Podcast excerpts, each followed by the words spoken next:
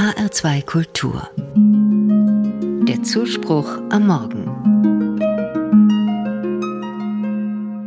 Regnet's am Siebenschläfertag, es sieben Wochen regnen mag. So lautet eine alte Bauernregel. Na, dann schauen wir mal, wie der Sommer so wird. Tatsächlich ist diese Wetterregel auch bei Meteorologen anerkannt. Die Großwetterlage für den Sommer zeichnet sich Ende Juni, Anfang Juli ab. Die Trefferquote liegt laut deutschem Wetterdienst im deutschen Binnenland bei etwa 55 bis 60 Prozent, im Alpenvorland sogar etwa bei 70 Prozent. Der Siebenschläfertag hat allerdings nichts mit den niedlichen Nagetieren zu tun, die dem Eichhörnchen ähnlich sind. Der Tag erinnert laut dem katholischen Heiligenkalender an eine sehr alte Wundererzählung aus der heutigen Türkei. Sieben Brüder, Christen aus Ephesus, wurden ihres Glaubens wegen verfolgt flohen in eine Höhle und wurden dort angeblich auf Befehl des Kaisers Decius im Jahr 251 eingemauert.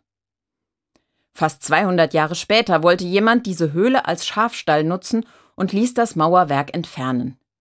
Die Überlieferung erzählt, die Brüder seien dadurch aufgewacht, einer sei in die inzwischen christlich gewordene Stadt gelaufen und habe beim Bäcker das Brot mit einer Goldmünze mit dem Bild von Kaiser Decius bezahlt.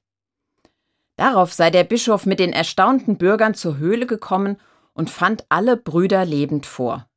Kurz danach sind sie dann aber gestorben. Die Überlieferung von den sieben Schläfern ist sehr alt und weit verbreitet. Auch in der armenischen und koptischen Überlieferung spielt sie eine Rolle, und sogar im Koran werden die Brüder gewürdigt. Ich habe mich gefragt, warum eine scheinbar so banale Wundererzählung so lange in so unterschiedlichen Traditionen bewahrt wurde. Nun weiß ich aus meinen Kirchengeschichtsvorlesungen, Ephesus, die Stadt, in der die sieben Männer in der Höhle schliefen, wird mit zwei weiteren Geschichten in Verbindung gebracht. In der Kleinstadt soll der Apostel Johannes sofort nach seinem Tod auferstanden sein. Und dort soll auch Maria, die Mutter Jesu, gestorben und direkt in den Himmel aufgenommen worden sein. Vielleicht ist das ein Ansatz für eine Erklärung. Die Menschen sehnen sich nach einer Antwort auf die Frage, was passiert nach dem Tod und stimmt das mit der Auferstehung wirklich? Ich stelle mir vor, die Erzählung von solchen Wundern hat die frühen Christen im Glauben an die Auferstehung gestärkt. Die Pilgerinnen und Pilger, die in den kommenden Jahrhunderten zu der Grotte der sieben Schläfer gekommen sind, fühlten sich vielleicht ermutigt. Sie konnten Hoffnung schöpfen. Gott hat große Macht. Für ihn spielt Zeit keine Rolle. Auch der Tod ist nicht endgültig. Der heutige Siebenschläfertag richtet den Blick also in die Zukunft. Einmal auf die Auferstehung und, etwas banaler, auf die Wetteraussichten.